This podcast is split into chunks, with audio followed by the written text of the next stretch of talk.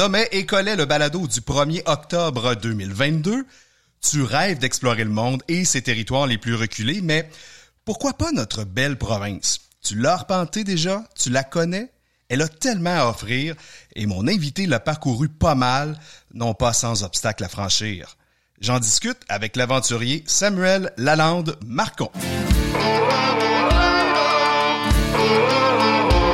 Sommet et Collet est une présentation de la brasserie Unibrou, lauréate de près de 400 médailles internationales.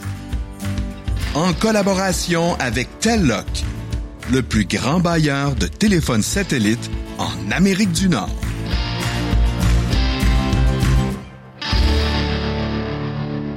Salut les tripeux de rando, content de te retrouver pour ce premier balado de notre nouvelle saison, deuxième, qui s'amorce avec une formule légèrement différente qui va laisser place à des amoureux de la rando toujours, mais aussi à des aventuriers et des athlètes qui ont beaucoup à nous offrir en termes d'enseignement et d'apprentissage.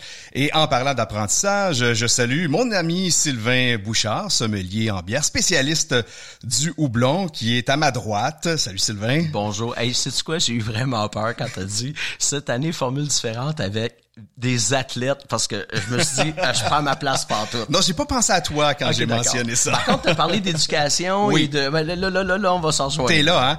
Alors c'est ça, tu vas nous partager un peu tes connaissances euh, chaque mois dans le balado, ça risque d'être fort intéressant. Et évidemment, ça nous permet de continuer de déguster des bières d'ici en même temps, on va se le dire hein? Mm-hmm. N'oublie pas euh, de jeter un œil à ma boutique randonneur.ca. Toujours quelques nouveautés qui s'ajoutent et il y a pas mal de stocks euh, en solde actuellement, 20 à 40% Alors profitez-en quand ça passe. Je veux tout de suite remercier euh, nos nouveaux commanditaires. Pour la saison 2, Unibrou, euh, présentatrice officielle du balado, qui est euh, tellement une microbrasserie extraordinaire, qui pense l'épreuve du temps, qui sait se renouveler. Je suis bien fier de l'avoir avec nous autres. Et euh, Satellite, partenaire de longue date aussi, avec Alexis le randonneur, et qui se joint au balado cette année. Merci d'être là. Et sache, chers auditeurs, que si on peut te jaser, ben c'est grâce à eux. Je t'invite encore une fois à m'écrire si tu as des suggestions ou questions à alr.alexilerandonneur.com et je t'invite à t'abonner à mes médias sociaux Facebook, Instagram et YouTube. C'est facile, arrobas Alexis le randonneur. D'ailleurs, cette saison, avec plus d'aventuriers, ben c'est toi qui l'as demandé. Alors on t'écoute, tu vois, ça va être une saison fantastique, j'en suis certain.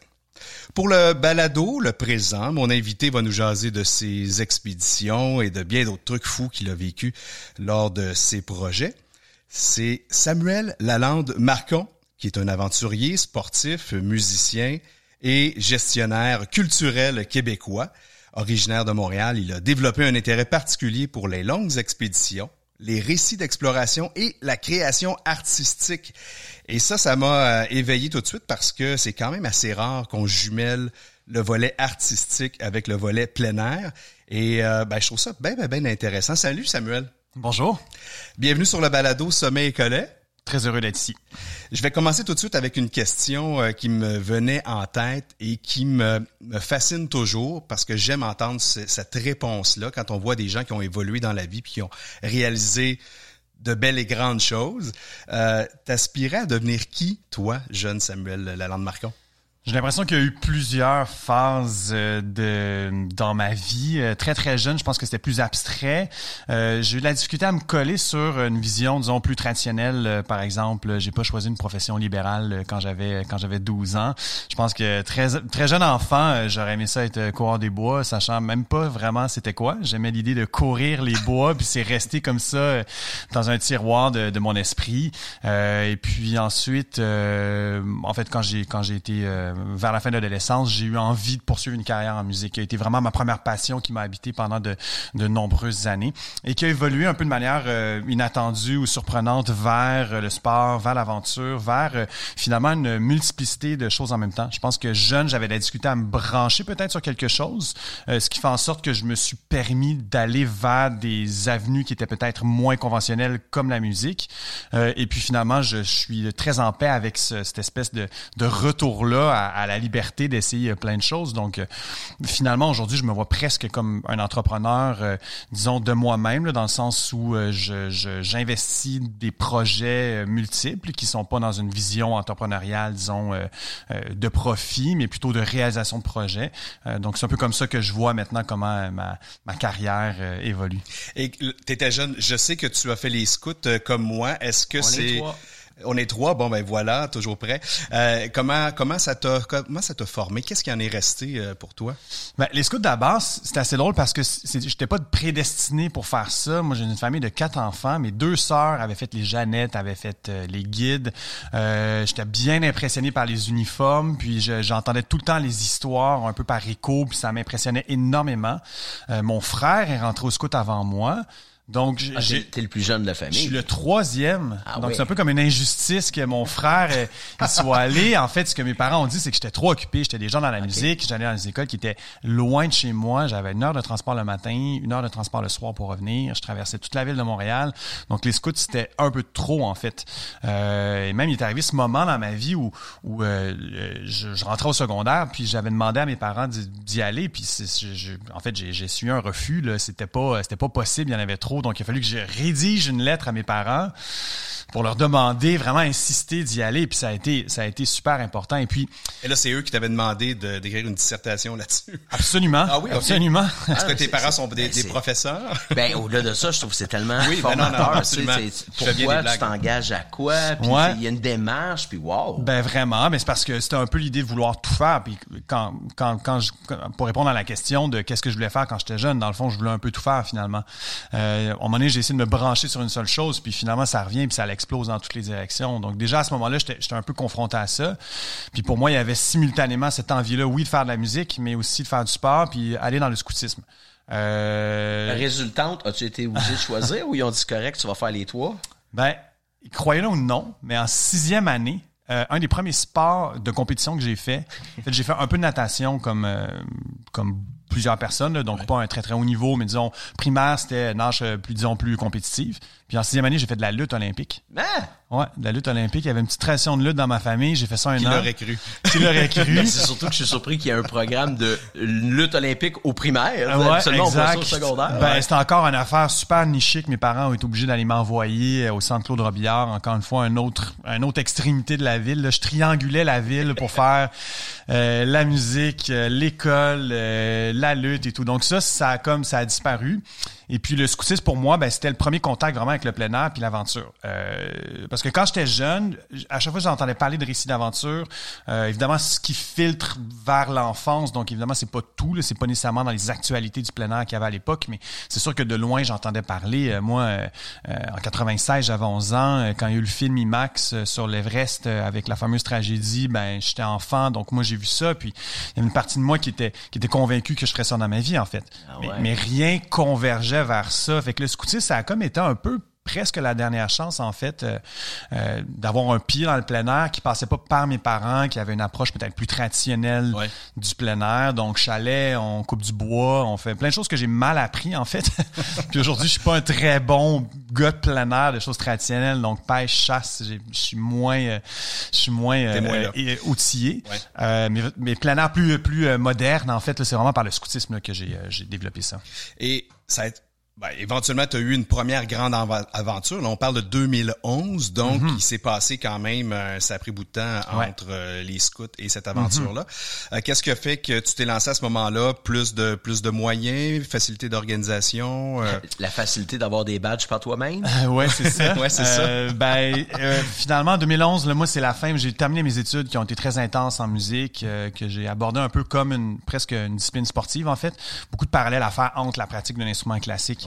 Euh, Excuse-moi, mais c'est d'autant ouais. plus intéressant que tu as dit que tu avais fait de la lutte. Ouais. Et je remonte à l'origine des Olympiques. C'était, c'était un rassemblement aux quatre ans de, de sport et de culture. Ouais. C'est- c'est- on a gardé le côté euh, sportif de- Mm-hmm. des Olympiques, mais tout l'aspect musical, culturel, théâtral était hyper important. Fait que je trouve ça fun que tu avais une dualité déjà en toi, Ah, tout mais, à fait. mais qui va de soi. Là. Vraiment, ben ces dualités-là, ils ont été présentes à, à plein de moments dans ma vie. En fait, encore aujourd'hui, je, je résous un peu ces, ces, ces dualités-là. Euh, et, euh, et finalement, ben tout de suite après mes études justement en, musique, euh, c'est le vide qui a été laissé par euh, par, par la fin en fait de, de cette pratique-là. On peut par, on parle de cinq heures peut-être euh, de, de, de, musique par jour de pratique de l'instrument. Donc ce vide-là, ben tout de suite je l'ai comblé par le sport. Euh, initialement, c'était vraiment plus dans une perspective peut-être de, de, de, sport de performance, donc euh, course, peut-être vélo plus de performance. Euh, et c'est là que le vélo est arrivé, mais pour l'aventure. Donc, le, la traversée du Canada en 2011, j'avais jamais fait plus que deux jours consécutifs de cyclotourisme avant de partir. Oh, comme, wow. comme plusieurs personnes d'ailleurs, en fait, souvent on se lance ça comme une espèce de défi qui est tellement gros. Souvent pour faire le saut dans l'aventure, ça nous prend quelque chose de significatif. Puis la traversée du Canada, c'est un peu sur mesure pour ça en fait, parce qu'il y a une simplicité dans le parcours. Euh, on suit essentiellement la transcanadienne. Euh, on est chez nous, on a nos dollars canadiens. Euh, on peut arrêter au, au Tim Hortons au 100 km. Donc ouais, si on a envie, tu peux aller dans n'importe quel hôpital. Ben voilà, exactement. Fait qu'il y a plusieurs avantages. Donc ça a été ça. Et puis euh, je pense que la piqûre euh, vient vraiment de là parce que par la suite, euh, presque d'année en année, j'ai toujours fait des projets qui étaient pas nécessairement plus gros ou disons différents euh, et qui m'ont mené, euh, disons à partir de 2018, à faire des projets qui étaient peut-être plus euh, ambitieux ou avec une destination particulière aussi par rapport au territoire québécois. On va en parler de, de tous ces projets-là aussi, je trouve assez spectaculaires d'une certaine façon. Mais là, je commence à voir le, le gosier un peu sec, moi, ah ben, Sylvain. là, là, tu tombes dans ma discipline sportive. Qu'est-ce que tu aurais à nous servir ce soir? Ah ben j'ai tellement de belles affaires. Dans les, ben, je vous proposerais euh, des bières classiques du niveau. Ouais. Blanche, maudite, fin du monde. Euh, on a des petites dernières. Une, une qui est sortie il y a deux ans qui s'appelle la Ce n'est pas la fin Écoute, du monde. j'allais te suggérer, en tout cas te demander Ouais. si tu l'avais, parce que moi, c'est celle que je vais prendre. OK, ben Ouais. oui, j'ai j'ai ça. Euh, dans le fait, c'est pas la fin du monde, c'est une fin du monde, mais houblonnée comme une IPA. Donc, tu as tout le côté tripant d'une triple belge, les épices, l'alcool, le pétillant, la, la texture en bouche. côté avec- agrume aussi, hein. Eh, Ben, c'est ça. C'est un petit peu de l'agrume, ouais. l'amertume d'une IPA. Donc, Ouais. c'est un, moi, je trouve que c'est comme le meilleur des deux mondes. Je te sers ça. Absolument. Parfait. Puis si je, je te demande, toi... Moi, j'aime beaucoup les bières foncées, alors Ah, euh, la maudite, elle serait vraiment dans mes cordes. Maudite? Ah, Ouais. parfait. J'ai ça aussi. Puis moi, je vais y aller avec une classique blanche de Chambly. Parfait. Ben écoute, on te laisse euh, nous servir. Fait Merci. que là, si ça fait cric-crac, là, euh, c'est pas la chaîne de Non. qui débarque, c'est la canette que j'éclate. ça marche. Va nous craquer ça, mon cher. Et puis, donc, on parlait de la traversée du Canada en Ouais. 2011, euh, ta, ta première euh, grande aventure. On parle quand même de 47 euh, jours, 8329 kilomètres. Ça demande quand même une certaine préparation avant de se lancer malgré tout. Là, c'est pas juste, euh, comme tu disais, un, petit deux jours à vélo.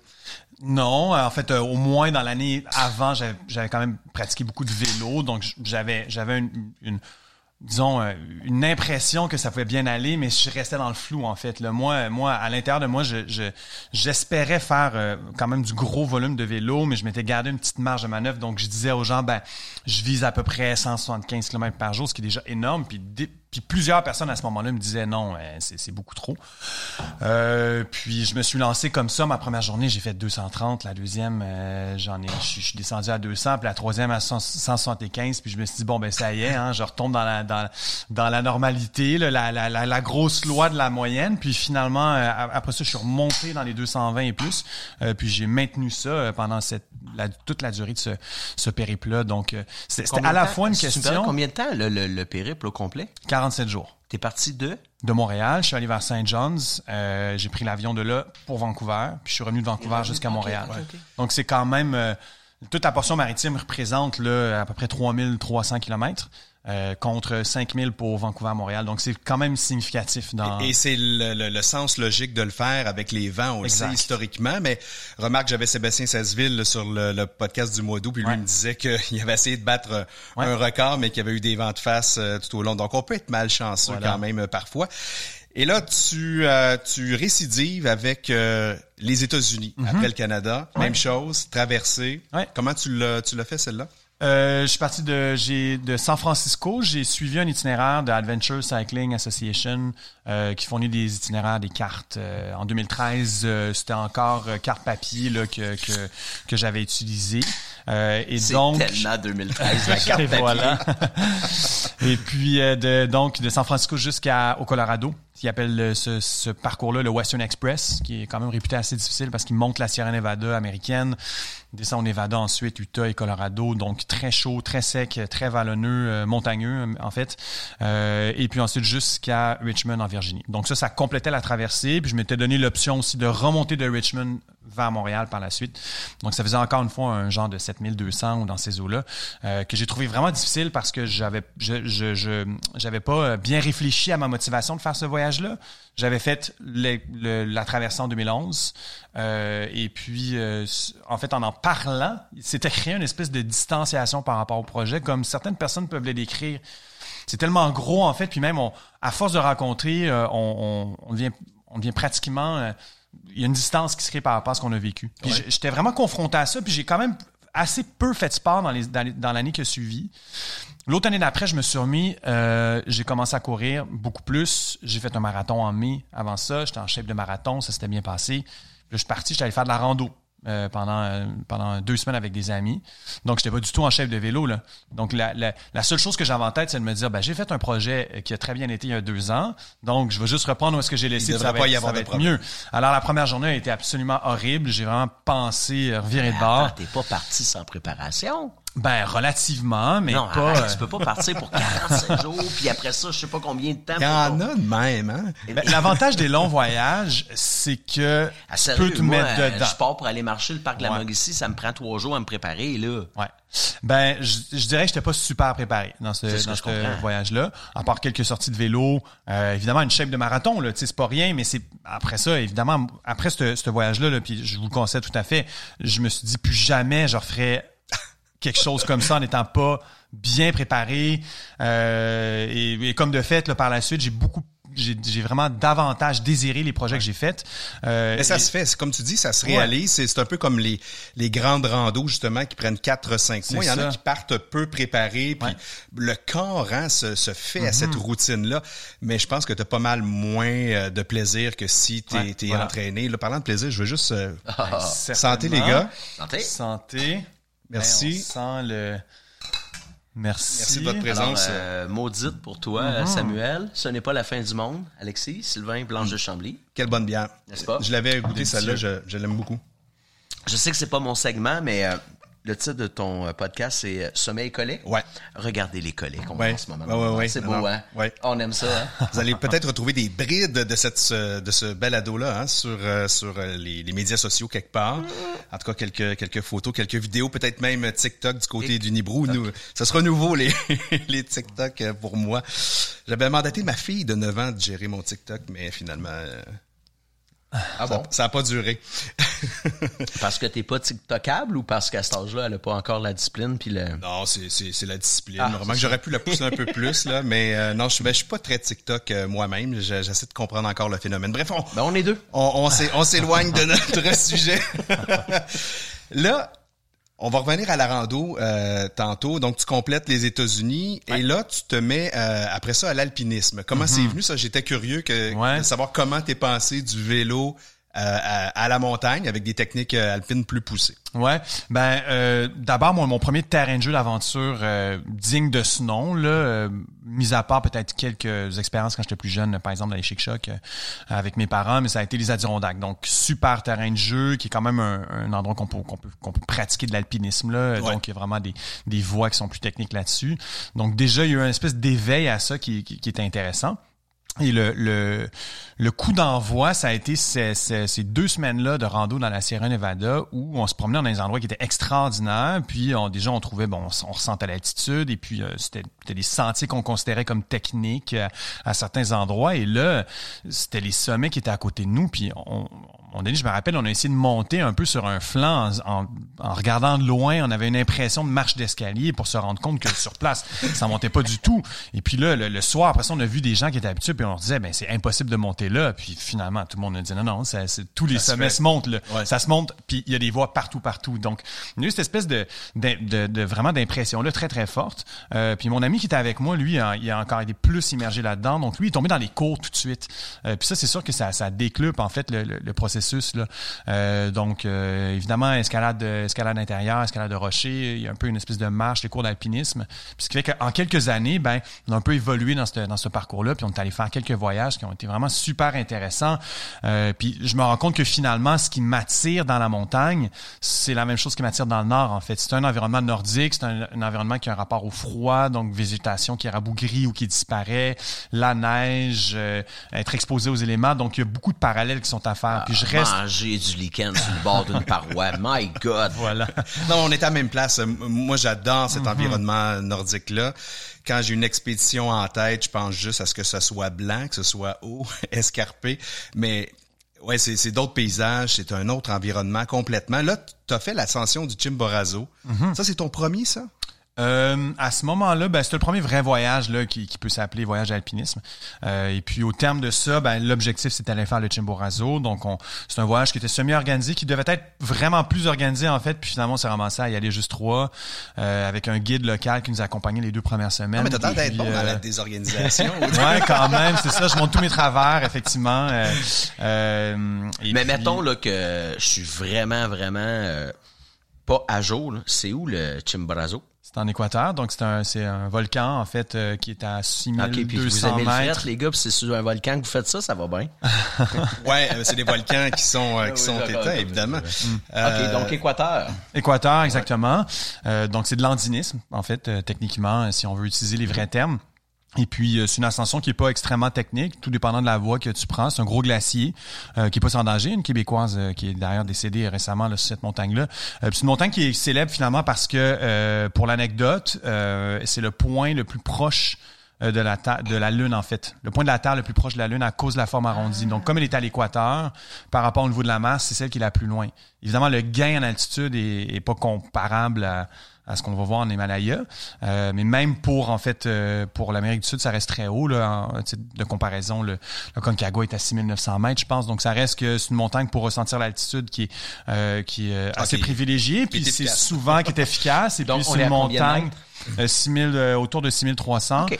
euh, puis il y a pas mal de, de gens qui sont qui sont en- dans un cycle de préparation pour l'Everest par exemple qui vont aller faire cette montagne là en préparation Et là, t'enchaînes donc le mont Rainier ensuite en 2017, 4392 mètres, qui est une montagne que je n'ai jamais réalisée, mais qui est passablement intéressante. Ah oui, il y a une bière euh, Mont-Rainier. Pas très bonne d'ailleurs, c'est une bière économique. Ouais, ah ouais, c'est une bière. Allons euh, ailleurs, c'est correct. C'est une bière de, de, de commerce, une bière fait, c'est industrielle. une bière économique Ouais, ouais. euh, qu'ils vendent aux États-Unis, puis même dans le Ouais. Canada anglais. Là. Ok, je Rainier. Excuse-moi, c'est bon. Ben Régnier, par rapport au, au- ce voyage-là en, en Équateur, où est-ce qu'on était plus encadré avec des guides, euh, ce voyage-là, on était vraiment par nous autres mêmes. Donc là, c'était un peu vraiment pour faire pour faire nos classes. Donc on a, on a poursuivi nos formations, nos on est arrivé avec une préparation qui était différente. On était beaucoup plus autonome. On avait deux amis aussi qui viennent euh, d'Espagne, qui sont venus nous rejoindre pour faire ce, trip-là. Donc en fait, au début, on faisait plus euh, du rocher euh, proche de Calgary, donc région de Lac-Louise. On a traversé ensuite, on est allé aux États-Unis. On est allé faire régner par la Couch Route, euh, qui est une voie, qui est pas la voie classique, la, la voie régulière. C'est à peu près 80% des gens passent là. Puis Régnier, c'est une montagne qui, a une ré- qui, qui est mythique, mais qui a une réputation un peu d'être d'être encombrée parce qu'il y a beaucoup de monde qui, qui, la, qui y vont à cause de sa proximité de Seattle. Euh, mais Donc, nous, quand on a vous fait la voie... tellement habitués, c'était, nous autres, on va y aller par le 20 là. Ben à ce moment-là, oui, parce qu'effectivement, euh, euh, tu sais, il y a un certain euh, mysticisme là qui est lié à, à la montagne, mais c'est un sport qui, qui, qui peut se pratiquer en faisant les formations euh, adéquates puis avec une bonne préparation. Donc, euh, même c'est- c'est si... c'est comme tu dis, c'est un défi additionnel. C'est ça. Puis en même temps, ben, tu sors de l'autoroute, là. Voilà, exactement. Puis nous, ça faisait qu'on on a vraiment presque croisé personne. C'était formidable. Puis quand on est redescendu de l'autre bord, la voie régulière est, est magnifique. C'est juste qu'effectivement, c'est beaucoup plus euh, balisé. Puis, euh, par exemple, les passages, les ponts de glace sont indiqués, etc., etc. Mais l'autre voie, on a vraiment eu un super trip euh, sur cette montagne-là. Euh, si tu me parlais de tes, tes montagnes, tes ascensions, c'est quoi les, les plus grandes difficultés que, que tu as rencontrées? Euh, ben c'est l'ensemble en fait. dans ce même voyage-là, on est allé faire un, classique entre guillemets là, qui s'appelle euh, la Forbidden Traverse, là, qui est une traverse d'à peu près un mille de distance, donc 1,6 km, euh, et qui cumule à peu près toutes les techniques qu'on peut euh, de base qu'on peut avoir de besoin. Donc il y a, de l'approche. euh, Évidemment, c'est un méga hike pour monter juste au pied de la paroi. Il y a de la marche sur glacier, il y a de la descente à rappel. C'est de l'escalade alpine presque en permanence. Puis en fait, quand on est arrivé là, nous, nos amis euh, espagnols évidemment, l'approche est peut-être plus traditionnelle par rapport à l'alpinisme en Europe parce qu'ils pratiquent ça, c'est leur terrain de jeu. Euh, et donc, par exemple, la cordée volante, nous, on voit pas ça dans les cours au Québec. On peut pas pratiquer ça, on n'a pas ce terrain-là. Puis la cordée volante, on, trouvait que c'était complètement, euh, c'était vraiment dangereux parce que c'était de la, c'était de la vraie escalade en fait. C'était comme grimper du 5-6 sans cordée volante. On trouvait ça vraiment intense. Puis finalement, ben on a un peu apprivoisé ça, mais ça la, première journée, ça a été un concentré de peur. Là.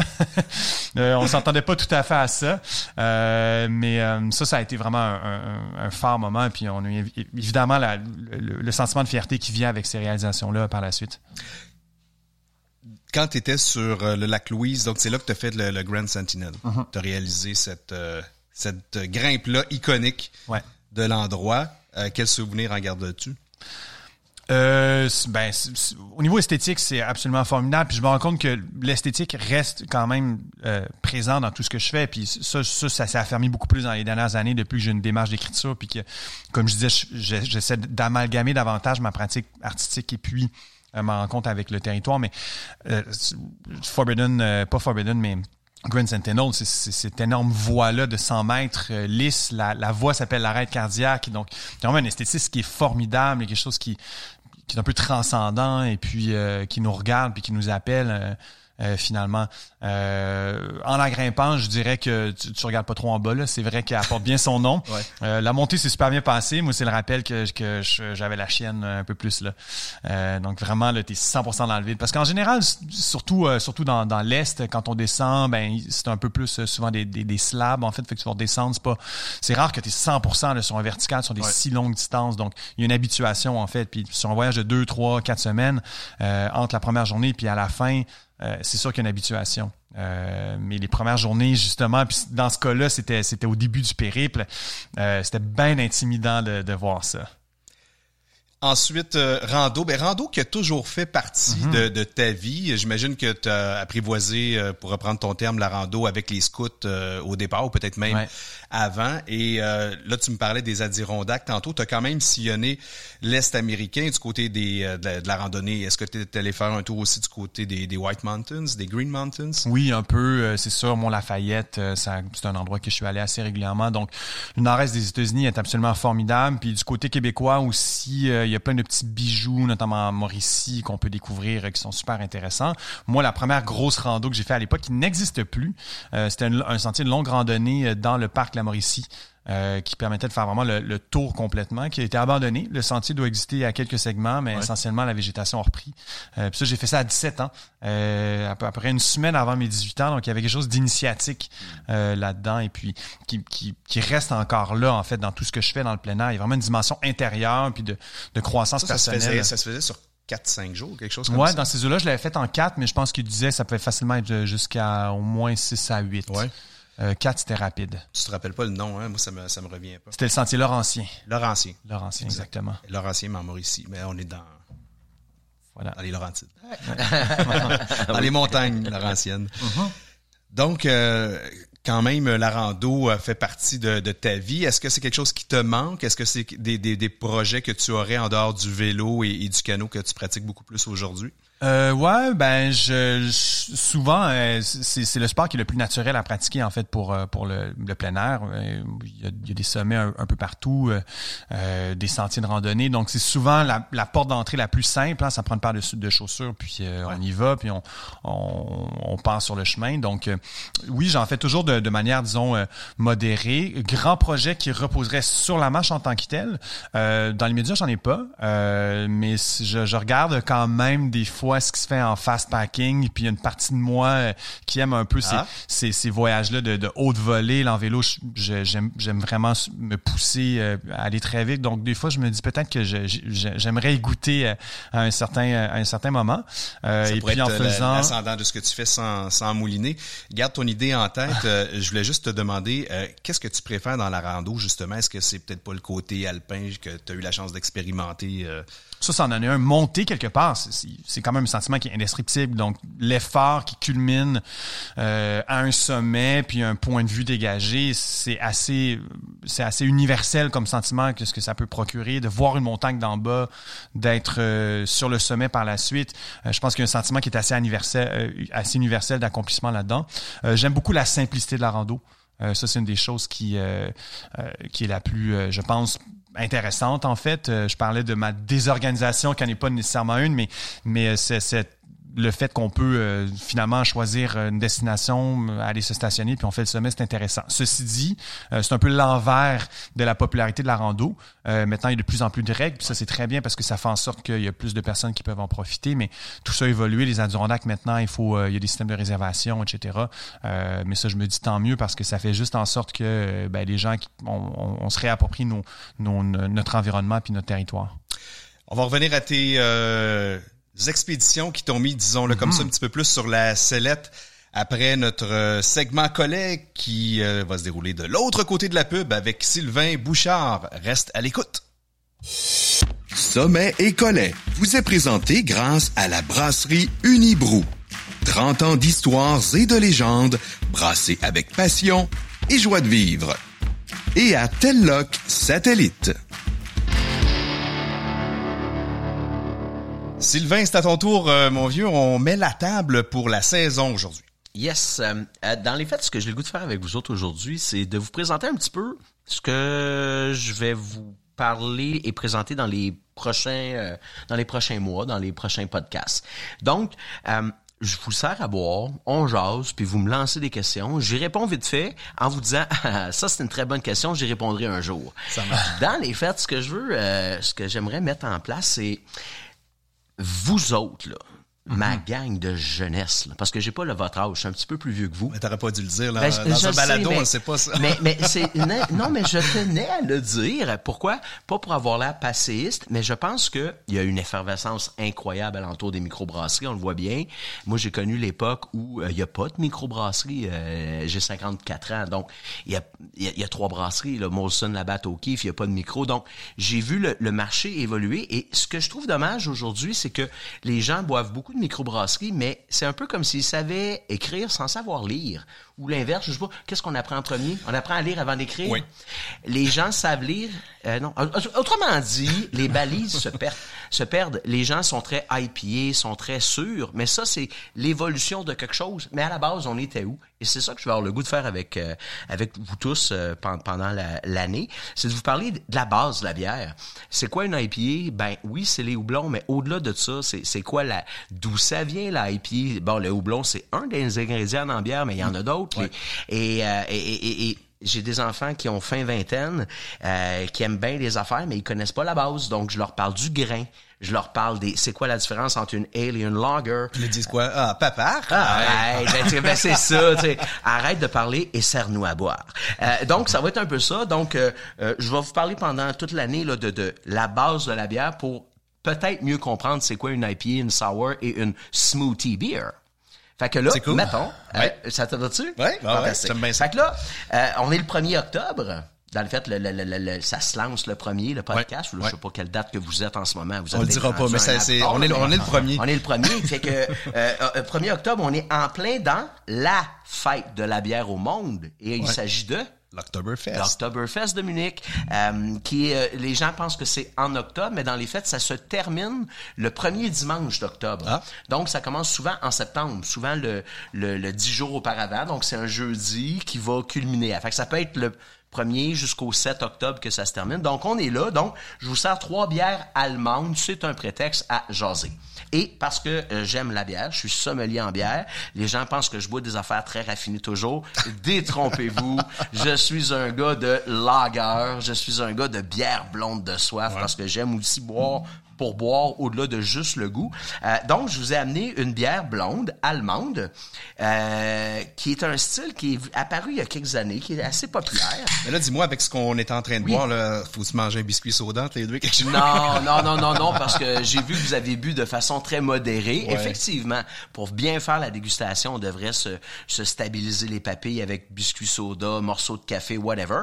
Euh, non, non, non, allons-y tout de go. Quoique toi, t'étais sur la pas ouais, ben, qui est beaucoup Mais écoute, euh, non, non, vas-y, euh, je vais prendre Alors- à la troisième gorgée, je devrais être bon. Quel est le, je vous pose la question vite fait. Quel est le style de bière? Ah non, que- il y a deux familles. Il y a les ale et il y a les lagers. Laquelle des deux familles a la bière qui se vend le plus au monde? Est-ce que c'est les ale ou les Eh lagers? boy, euh, Je dirais les ale.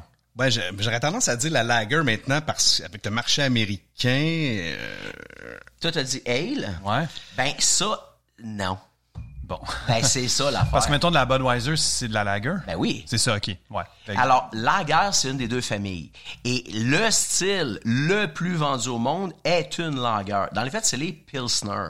Les Pilsner sont des lagers blondes. Dans, dans tous les pays du monde, sauf l'Irlande, la bière la plus vendue est une bière blonde pétillante à 5% d'alcool. Et c'est ce qu'on appelle une lager blonde ou une Pilsner. Euh, Il y a une exception. Dans le fait, la bière de soif, c'est toujours de la lager. Non, les Allemands ont une bière de soif blonde qui n'est pas une lager. Et c'est ce qu'on appelle une Kölsch. Tout le monde dit Kolsch. Ah, ouais, ouais. Les Allemands disent Kölsch, comme un, un O-E-E-E. Kölsch. Alors, je vous sers une Kölsch. C'est essentiellement quoi? Ça ressemble à une Pils, à une lager blonde pétillante, mais c'est une lager. Éventuellement, je vous dirai pourquoi ce n'est pas une lager, mais là, l'idée, c'est de boire une bière blonde de soif, facile, désaltérante. Là, je te ramène, je te ramène un instant dans l'histoire, euh, Ah oui, donc? mon cher, parce que la lager allemande Oui. n'est pas la même que la lager américaine. En fait, la lager américaine a été transformée. Alors, on- euh, la prémisse, ben c'est ça qui va être le fun pendant toute l'année. La lager, c'est la famille. Lager vient d'un verbe allemand qui est lagern, qui veut dire un long entreposage à froid. Ouais. Donc, les lagers, c'était nouveau. Il y a 350, 400 ans. C'était une nouvelle façon de faire la bière. Avant, partout dans le monde, il y avait une façon de faire la bière, c'est quand il faisait chaud. C'était les ale. Et les Allemands, avec une nouvelle souche de levure qui est proche du vin, ils ont trouvé une façon de faire fermenter à plus basse température. Et donc, ils ont développé une nouvelle façon de faire la bière qui est devenue les lagers. Et dans les lagers, il y a plusieurs styles, dont les Pilsner, donc les bières blondes commerciales, euh, la, la, la, la- Budweiser, comme tu nommes, c'est une Pilsner. Euh, la plupart des bières commerciales sur le marché, euh, je les nommerai pas, mais les bouteilles vertes européennes et whatever, c'est souvent des Pilsner. Euh, et là, les Allemands ont une autre façon de faire, qui est l'ancienne façon. Et quand les lagers Pilsner sont devenus tellement populaires, dans la petite ville de Cologne, en Allemagne, où on dit Köln, ils ont fait attends un peu, nous autres aussi, on peut faire de la bière facile à boire et ils ont tranquillement changé la façon de faire leur ale traditionnelle pour en faire une ale beaucoup plus facile à boire. Ils la travaillent comme une lager qu'on va voir dans un autre épisode et vous allez voir la bière que vous avez qui est faite par la brasserie Shelton. Euh, euh, On y va, on à se lance? Oui, allez-y. Shelton, euh, ils font des super produits, surtout spécialisés dans les IPA ou les New England IPA, mais ils font une superbe Kölsch que vous avez là. C'est blond. Ça ressemble à une Pilsner, mais ce n'est pas une Pilsner. Dans les faits, on la travaille un peu comme une, une lager en, en baissant la température de fermentation. Mais ce qu'on aime en bout de ligne, c'est le côté rafraîchissant, léger, c'est pas lourd, Non, il y a, y y peu d'amertume. il y a peu d'amertume. Dans les faits, dans les, dans les pilsner, il peut en avoir, Ouais. mais c'est une amertume qui est pas amère. C'est une Non, amertume qui amène une sécheresse, qui donne soif et qui dit, ça fait trop longtemps que j'ai pas bu, je pense que je vais prendre une autre gorgée. C'est ça. Fait que c'est ça qu'on sert, c'est ça qu'on sert en format litre là, parce que Ah, mais, parce que, mais- écoute, et ça- c'est drôle parce que ça coule à flot. les pilsners se servent souvent en litres, surtout en ce moment à, à Munich, dans les masses, qui sont des gros verres, des shops de 1 litre en verre, euh, dont les, les, les serveuses nous amènent ça à coût de 20-24 litres à 5 livres chacun. Je sais pas comment ils font, ils sont sur les stéroïdes ou sur la bière. Anyway, Penses- Penses-tu qu'ils sont au gym toute l'année avant? Et euh, mais, mais j'allais dire que à Cologne, là d'où vient les les Kölsch, ils servent ça dans un verre typique qui s'appelle le Stange. C'est un verre de 200 euh, millilitres ou 20 centilitres. C'est très peu. La tasse est à 250. Donc, on est à peu près à 6 onces de bière. C'est un petit verre fait sur le long qui, est- qui, qui ressemble à un cylindre de verre très mince. La bière, elle est toujours froide. Elle n'a pas le temps de refroidir. Donc, non, à Cologne, le- la bière que tu bois là, qui s'appelle une Kölsch, ne se boit pas au litre ou à la pinte, mais au 200 euh, millilitres, toujours fraîche, légère et rafraîchissante. Alors, bien. en ce moment, à Munich, vous boirez pas de Kölsch, parce que à Munich, c'est pas Cologne, mais je voulais vous mettre une bière de soif facile à boire allemande. Génial. Et ta prochaine? La prochaine, ah ben là, où est l'Oktoberfest? À Munich. À Munich. Il est à Munich. Euh, Munich qui fait partie du triangle de la bière. Le triangle de la bière, c'est euh, Munich, Vienne en Autriche et Prague en République tchèque. C'est vraiment là que se sont développés les lagers de soif les plus euh, fascinantes et surtout les technologies, la science derrière qui a amené au fil des ans de développer ce style de bière-là.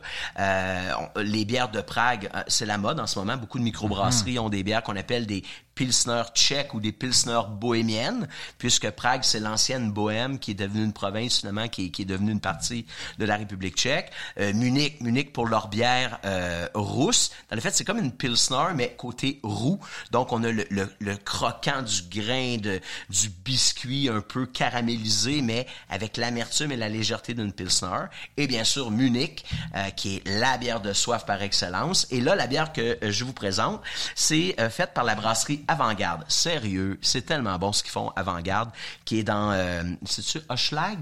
Euh, oui, en, en, en, bas du euh, en bas du stade olympique là, sur Ontario, je ouais, pense. exactement. Euh, c'est euh, mon Dieu, écoute, je passe là à chaque fois, mais c'est un gros complexe puis on les voit bien. Oui, oui, mais dans les faits, ils sont là. C'est pas un parc industriel, mais on les voit mm -hmm. bien. superbe terrasse dans un stationnement. Bon, ça fait drôle, mais à Montréal, on s'entend. mais c'est sûr, le choix entre la rue Hein? C'est sur Hochelaga. Oui, c'est ça, c'est ouais, Hochelaga. Ouais, hein. Et euh, superbe produit. Et ils font une bière qui s'appelle la... Euh, tu veux-tu me le dire? La vie en rousse? C'est tellement drôle. Oui, c'est ça. Ah oui, la vie en rousse. La vie en rousse, c'est pas un style en tant que tel. C'est une Munich Dunkel. Et pourquoi je voulais vous l'amener? Parce que, un, c'est Munich. Deux, ben c'est ça que je vais faire avec vous autres pendant toute l'année. Je vais vous donner des termes techniques qui vont vous apprendre à reconnaître ce que vous voyez quand vous voyez une, une bouteille ou une canette. Maintenant, il faut dire canette de bière. Dunkel, en allemand, veut dire foncé. Donc, vous voyez une Dunkelweizen ou une Dunkelbock ou une Dunkel Munich, ça veut dire une bière foncée essentiellement. Okay. Et euh, parce qu'elle est de Munich, ben on sera assuré d'avoir une lager pétillante, rafraîchissante. En ce moment, à, à Munich, c'est l'Oktoberfest. Euh, les gens disent ah l'Oktoberfest c'est une grande beuverie. Non, ça a toujours été une beuverie. L'idée derrière l'Oktoberfest, c'est ça. C'est ça. La première version de l'Oktoberfest, euh, c'est, euh, je me souviens plus du nom du prince ou du roi qui s'est marié, et euh, on a invité tout le monde, et on s'est rendu compte que c'était vraiment cool parce que à la fin de la noce qui a duré dix jours, il y avait plus de bière dans aucun tonneau. Et à l'époque, on brasse pas l'été. On brasse l'hiver. L'été, il fait trop chaud. Mmh. Maintenant, on a les, les, on est capable de contrôler la température, mais c'était pas le cas à l'époque. Donc, on, on, on, buvait pendant, euh, on brasse, on buvait l'été et on brassait l'hiver. De toute façon, l'été, on est dans le champ, on fait les récoltes. Octobre arrive, il fait froid, on a nos récoltes de grains, de houblon, et qu'est-ce qu'on fait? Ben, on se met à brasser de la bière. Et donc, ils sont arrivés en Allemagne, en octobre, en se disant, ah, il y a encore de la bière d'un baril ben grâce au mariage, ils se sont rendus compte qu'on a vidé tous les barils. Et après ça, ils ont dit, ben on va faire une fête à chaque année pour s'assurer que la bière du mois de mars, qui est la Martin, on écoule, soit, on on écoule. écoule le stock. Ouais. Parce qu'on recommence à brasser et c'est comme ça que l'Octoberfest est arrivé. Alors la bière que je vous présente, qui est une Munich Dunkel, qui est typique de Munich. Vraiment une belle couleur. Oui, hein? parce que les bières blondes, c'est moderne. Les bières blondes, la première bière blonde a été brassée en 1842, justement en République tchèque, dans le fameux triangle de la bière. Et à Munich, à l'époque, les bières sont foncées. Et euh, ben, donc, la, la Mardine, la bière de mars, qu'on a vidé les tonneaux pour remplir avec une bière qu'on appelait l'Oktoberfest. Donc, dans les fêtes, c'était presque la même bière, mais qu'on repartait pour une autre saison. Eh ben, voilà ce que vous avez. C'est une bière de Munich, Dunkel foncé. Regardez comme c'est beau. C'est léger. Et ce que j'aime, c'est que les gens sont très sur le houblon, les IPA, le côté sûr. Ici, on n'est pas là. C'est la céréale, c'est le grain. Ça goûte le grain, la céréale. C'est un peu biscuité. Euh, Est-ce que tu sens qu'il y a un retour à ces bières-là, justement? Ah, je pense que oui, hein, parce que justement, on a tellement bu de la IPA, puis là, je pense qu'on on est mieux pour revenir à d'autres types de bières. C'est un peu le, le style du connaisseur, souvent, que les gens vont aller vers les, les trucs qui sont, qui sont très, très goûteux. Là, même pour les ouais. personnes qui boivent des vins, qui ouais. vont commencer avec des sirops puis ce genre de cépage-là extrêmement euh, foncé, euh, puis qui se dirige vers des trucs plus légers par la suite. J'ai l'impression que... je vais me permettre quelque chose, s'il vous plaît, vous qui m'écoutez, ne le prenez pas mal, ce n'est qu'un exemple, mais je te dirais que c'est un peu comme la sexualité. Les premières choses qui nous sautent, euh, qui sont faciles à comprendre, c'est la pornographie.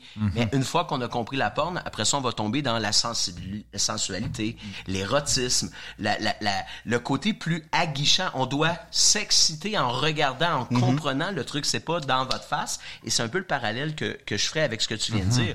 Au début, on va aller avec des vins très goûteux. Ah, les IPA. Ouais, mais att- attends, ça, c'est facile. C'est, t'en as plein la vue, t'en as plein les goûts. Après ça, on va tomber dans la subtilité. Et c'est là où les, les lagers deviennent intéressantes. D'ailleurs, Unibrew a sorti l'an passé une lager rousse parce que la tendance est au lager, mais avec du goût, avec du nez, parce que maintenant, avec les houblons modernes, on verra plus On tard. peut les revisiter, et puis il y a On plein de recettes différentes maintenant. Ouais. Et d'ailleurs, plus tard dans, dans, dans la saison, je vous parlerai de mais, mais qu'est-ce que le dry hopping? En français, le houblonnage à froid. C'est ce qui a révolutionné la bière il y a, il y a une dizaine d'années quand les IPA sont arrivés. On va en parler des IPA, on va faire une chronique là-dessus. C'est quoi une West Coast IPA, une New England IPA, une IPA anglaise? On va les comparer pour un peu expliquer c'est quoi. Mais à la base, ce qui a révolutionné le monde des micros, c'est le dry hopping. Donc, on peut travailler un ancien style de bière, une viennoise ou une munichoise, comme on l'a en ce moment dans notre verre, bière de avant-garde, la, la, Munich Dunkel, la vie en rousse, mais on peut la retravailler en loublonnant d'une façon moderne. Donc, euh, oui, il y a moyen de, de se diversifier dans ce qu'on boit aujourd'hui. Et là, donc, au courant de la saison, Sylvain, tu vas nous revenir comme ça à chaque mois. Tu vas nous parler de- des étapes justement de la fabrication, des ingrédients de base. On va vraiment aller euh, toucher euh, tout ce qui est la base. Quelqu'un qui voudrait même pratiquement peut-être commencer à brasser. En tout cas, il peut prendre des notes, je pense, Ah, je euh, dans, chacun des houblons, des, Et- des houblons, dans chacun des balados. Mais de chacun des houblons, peut-être. Et c'est sûr qu'il y aura une chronique où euh, euh, j'ai j'ai un 15 minutes de capsule. On se fera de la bière en 15 minutes. Donc, comment on fabrique de la bière? Avec Tout une le monde bonne, en avec boit, une mais- bonne laveuse, non? Ben oui, ben c'est ça l'affaire, tu sais, un chaudron puis du grain puis un Ouais, moulin. ouais. Alors, on va, euh, je vais vous vous amener à comprendre ce qui fait que vous aimez ou n'aimez pas la bière. J'aime pas la bière, c'est impossible. Il y a tous les goûts qui sont possibles dans la bière. T'as peut-être pas trouvé la bière qui va faire que tu vas aimer ça, mais encore faut-il que tu saches ce que tu n'aimes pas. Donc, comprenons d'où ça vient pour, et, et ben, on, on s'en va là. Écoute, c'est comme des bottes de rando. Ah oui, Faut que ben- t'en essaies plusieurs pour trouver la tienne. Et comme moi, je suis pas du genre à être le meneur de fil en avant, je suis plus en rando à être celui qui est en arrière, qui siffle les oiseaux. Euh, J'ai le pas lourd. Je terminerai cette euh, première, ce premier segment avec une autre bière allemande, Ouais. euh, qui est une Doppelbock. OK. Et pourquoi je dis le pas lourd? Eh ben là, on s'en va du côté foncé et lourd. OK. Fait qu'il faut que je finisse celle-là, là, parce qu'on va manquer de verre. Ben sinon. non, Ouais, mais là, là, il faut, faut qu'on fournisse, là. Moi je, moi, je regarde ça, là, je m'a- je m'assure que mes verres sont vides. C'est vrai? Je vais goûter. Ben, écoute, celle-là, ici. Mais euh, arrête je- de faire assemblant, je t'ai vu le caler ton verre. Euh, ben, non, je l'ai pas calé. Je l'ai, je l'ai bien dégusté.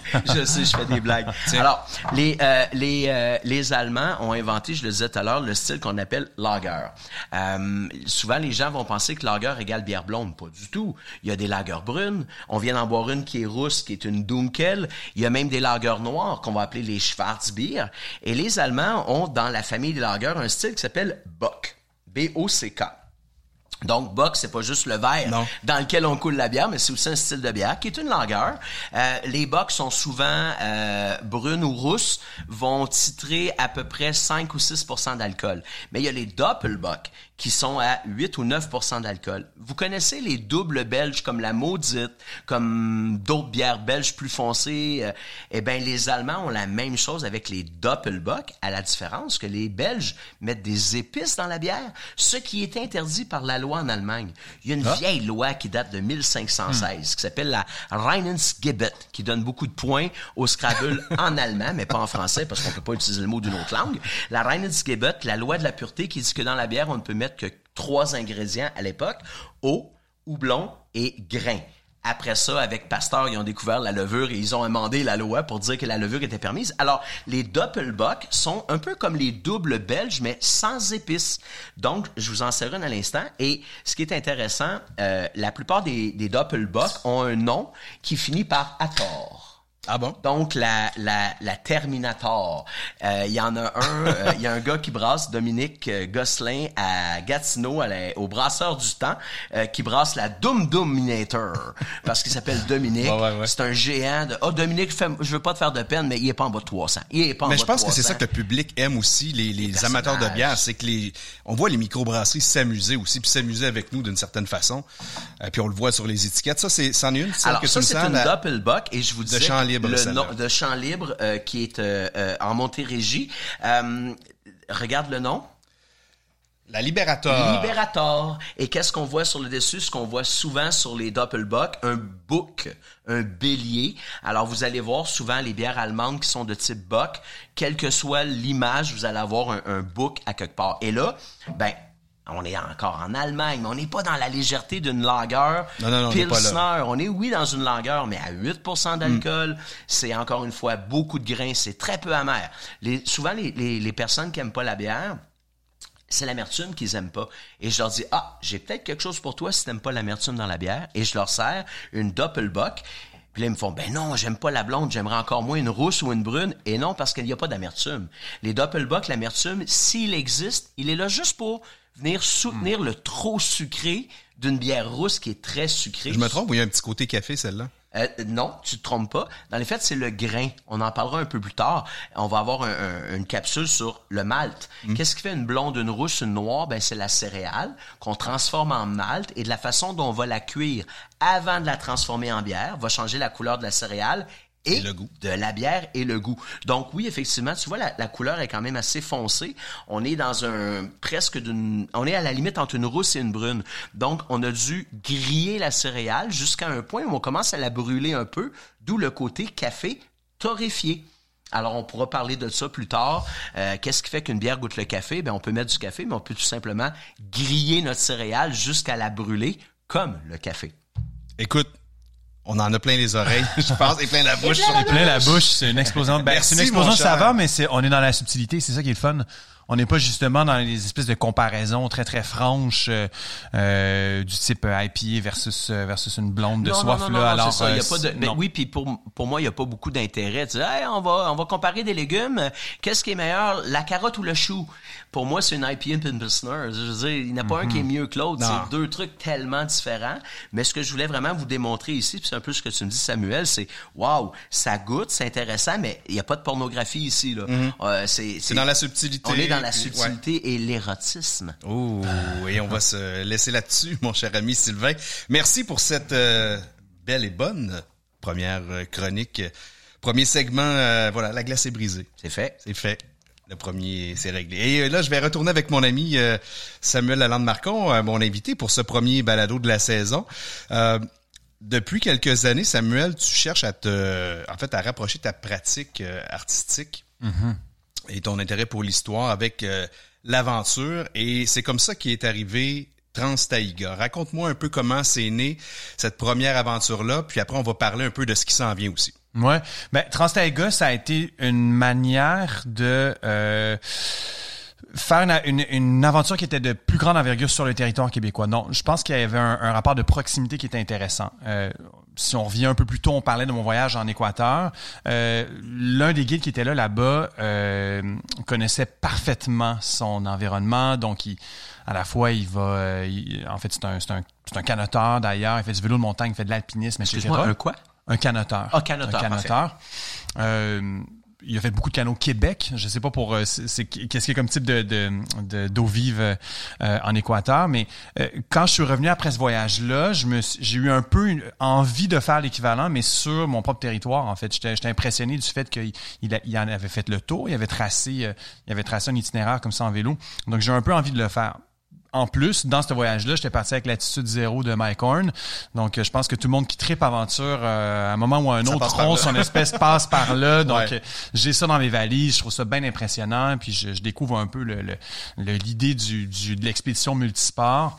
Donc, c'est vraiment au retour dans l'avion que je commençais de plus en plus à considérer le, le territoire québécois qui soudainement m'apparaissait comme un énorme terrain de jeu euh, très, très peu connu. Donc, ayant un passé de cycliste, je me suis demandé qu'est-ce qui pouvait être fait qui me semblait vraiment wild sur le territoire québécois. Et c'est là que j'entends parler euh, presque au même moment de la route Transtaiga. Euh, qui a un nom déjà qui qui, le nom de l'emploi en fait là pour attirer euh, des rêves d'aventure et qui, est à la fois accessible et inaccessible. Son principal problème, c'est que la route débute à plus de 1000 km de Montréal euh, et finit dans un cul-de-sac. Ouais. Et là, ce que je tiens à dire, je vais faire Ouais. une parenthèse importante, en tout cas à mon avis, c'est que ce projet-là est né avant la pandémie parce qu'il y en a beaucoup qui ont dû se retourner vers des projets d'aventure Ouais. au Québec. Mais toi, tu avais déjà cette sensibilité-là avant Exactement. que la pandémie débarque. Vraiment. Euh, et ça, je trouve ça, je trouve ça bien plaisant, je trouve ça le fun. Ouais, puis ça a été une, une espèce de révélation de voir à quel point c'était énorme, euh, puis à quel point aussi il y avait une signification particulière que j'avais moi comme individu, peut-être dans une réflexion presque identitaire, de retrouver cet enracinement-là dans, dans le territoire. Et puis l'expédition, le concept était simple, c'est que je partais de la porte avant de chez moi, euh, puis je me rendais jusque dans les Budungava. Donc il y avait une espèce de traversée Ouais. du territoire québécois, mais aussi une traversée de, de moi-même finalement. Évidemment, il y a plusieurs choses qui étaient intuitives là-dedans. C'est plus facile d'en parler maintenant parce que je l'ai faite, puis je le sais à quoi ça ressemble, puis je sais qu'est-ce que ça m'a apporté, puis comment j'ai prolongé ça de différentes manières. Mais au moment de donner mon premier coup de pédale, j'étais encore dans cette quête-là, en fait, qui a mené à l'écriture d'un livre euh, par la suite. Mais euh, ce qui a été compliqué un peu dans cette expé-là, puis ce qui a fait que euh, elle est devenue une expédition multisport comme ça, ben c'est c'est l'ensemble de ces idées-là. Donc il y a Mike Horn qui fait ses expéditions multisports, il y a euh, mon guide équatorien qui qui fait ses aventures chose, un peu partout en Équateur. euh, euh, et qui connaît très bien son environnement immédiat.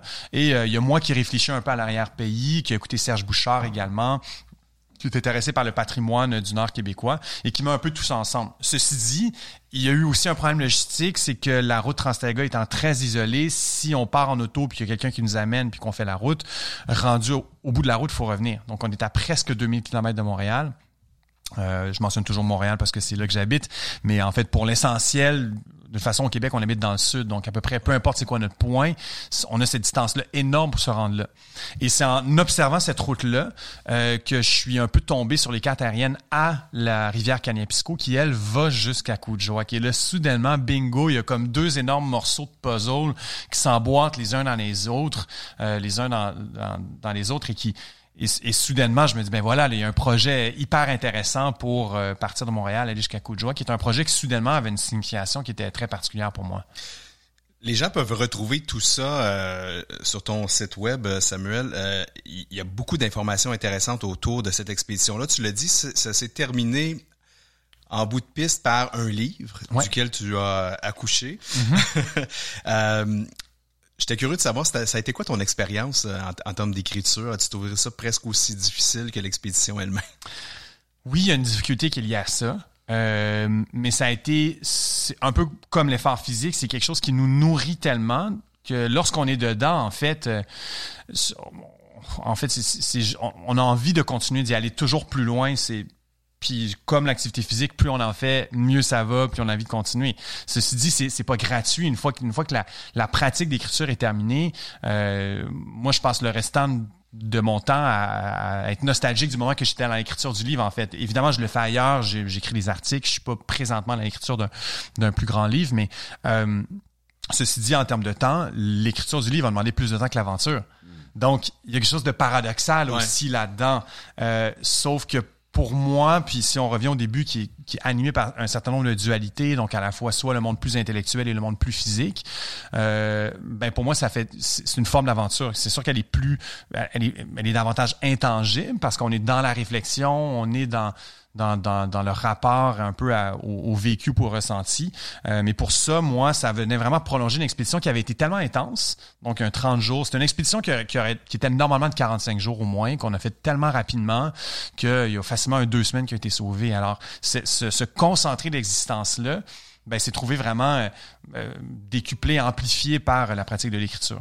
Donc, dans l'immédiat, on trouve ça difficile. Ouais. Dès que c'est terminé, on veut juste recommencer. Et là, le 18 octobre dernier, ça s'est retrouvé sur scène, Ouais. ce livre-là, d'une certaine façon, et ton aventure. Et là, tu as lié aussi le- ton côté musical à la chose. Ouais, effectivement. Euh, ça, ça a été un- encore une fois une espèce de, de concours de circonstances, puisque avant même l'écriture du livre, on avait parlé de la possibilité de transformer une conférence en conférence-concert. Donc, d'apporter une Et là, on parle, dimension on parle de Transtaïa. de Transtaiga Transtaiga. toujours en 2018. Puis c'est drôle parce que je, je parle continuellement de cette Mais expédition-là. là, on est quatre ans plus tard. Ah, euh, on est rendu, euh, voilà, là, on va bientôt être à cinq ans plus tard. Donc, euh, puis depuis, j'ai fait l'équivalent euh, avec ouais. un an et demi, puis on en reparlera. J'ai fait beaucoup d'autres choses, puis il y a des choses qui s'en viennent qui sont, qui sont plus grosses. Alors, pour moi, l'écriture devient un monde en soi, puisque ça devient, le- ce sujet-là devient un prétexte pour parler des choses qui me préoccupent. Donc, le rapport au territoire, la nordicité. Euh, et puis pour moi, le but n'est- plus de raconter un exploit nécessairement que j'ai vécu ou mon individualité là-dedans, mais au contraire, comment est-ce que je peux de euh, du lien entre mon intériorité et le, territoire qui m'entoure créer de la signification. Donc le spectacle qu'on créait euh, hier représentait tout à fait ça. Donc ce qu'on a fait, c'est qu'on a gardé évidemment la structure de l'expédition qui qui était là, qui était qui est inspirée du livre évidemment. Mais on a enlevé une bonne partie des éléments techniques ou anecdotiques euh, pour rester dans l'espèce de matière brute, euh, entrecoupé euh, effectivement d'éléments de conférence. Donc il y a quand même, moi j'étais là, je, je m'adressais au public comme je vous parle présentement, donc pas en jouant un personnage. Donc je suis moi-même, je parle des choses qui ont été qui ont été vécues. Est-ce que c'est quelque chose que tu vas, euh, avec laquelle tu vas récidiver? Le spectacle, oui, c'est sûr qu'on on a des, des, des ambitions euh, de, de le tourner, notamment chez des diffuseurs euh, pluridisciplinaires. C'est, jamais garanti. Euh, Il y, a, il y a quand même une certaine forme de, de, de, de compétition dans ce, dans ce marché-là, entre guillemets. Euh, mais c'est, l'objectif, en fait. Là. Donc, tu sais, comme à, à la création de spectacle, il y a vraiment la, le processus de création, de production, et là, ça serait la diffusion. Écoute, il nous reste quelques secondes. Je veux que tu me parles rapidement Ouais. De ce qui s'en vient parce que Transtaiga va devenir Transtaiga Boréal, donc une nouvelle expédition. Mm-hmm. Raconte-moi juste, c'est quoi l'idée derrière celle-là? L'idée, c'était d'aller skier la baie du Son. C'est le c'est l'objectif principal, donc de s'imprégner d'une expédition hivernale. De, Ben, on a ajouté à ça un volet qui est, qui est une autre traversée du Québec. Finalement, on était trop tentés. Moi, en fait, depuis, je l'ai refait à plusieurs occasions. Donc, combiner l'aspect vélo et l'aspect en région plus isolée. Donc, soit le canot. Là, c'est le ski, ski traîneau, donc ski poulka sur la banquise. Euh, je vais partir de Montréal, euh, en fait, même au sud de Montréal, la c'est ça, frontière avec les à États-Unis. la, à la borne vraiment de la Ah, frontière la plus c'est au ça. sud. Ouais. Et puis ça, c'est un projet qui est inspiré par le, le- la personne avec qui je vais le faire, Simon Pierre Gonneau, qui lui a voulu le faire en 2020 Oui. euh, en fat bike. Euh, il est parti exactement à ce point-là, donc de la borne. Euh, il est monté jusqu'à Chisasibi euh, en vélo. Et lui voulait poursuivre sur la banquise en fat bike.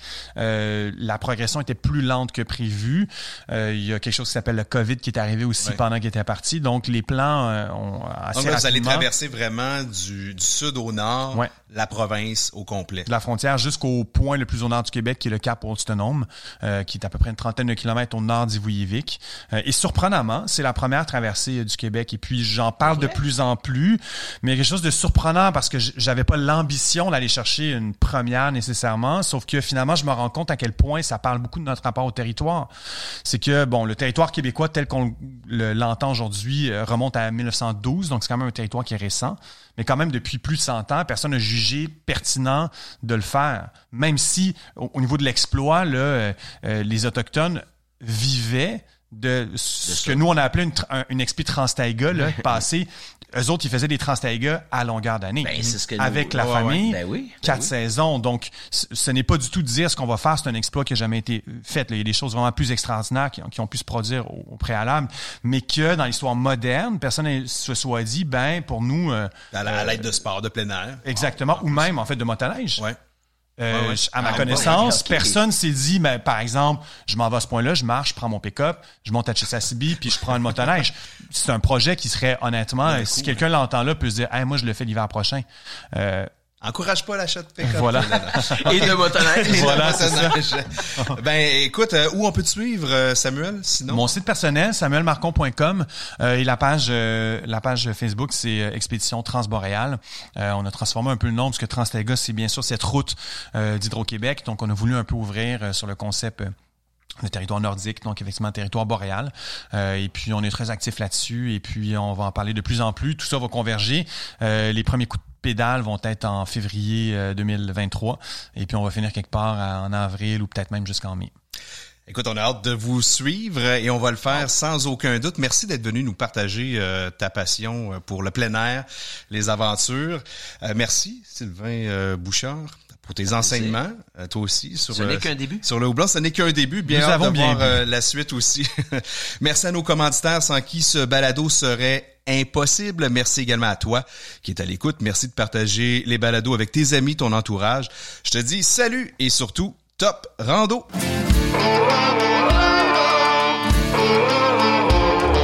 Sommet et Collet vous a été fièrement présenté par la brasserie Unibrou, lauréate de près de 400 médailles internationales. Unibrou, c'est le savoir-faire et l'expertise des bières de style belge refermentées pour ceux et celles qui aiment savourer le moment. Et à Telloc Satellite, pour ajouter à votre sécurité en plein air.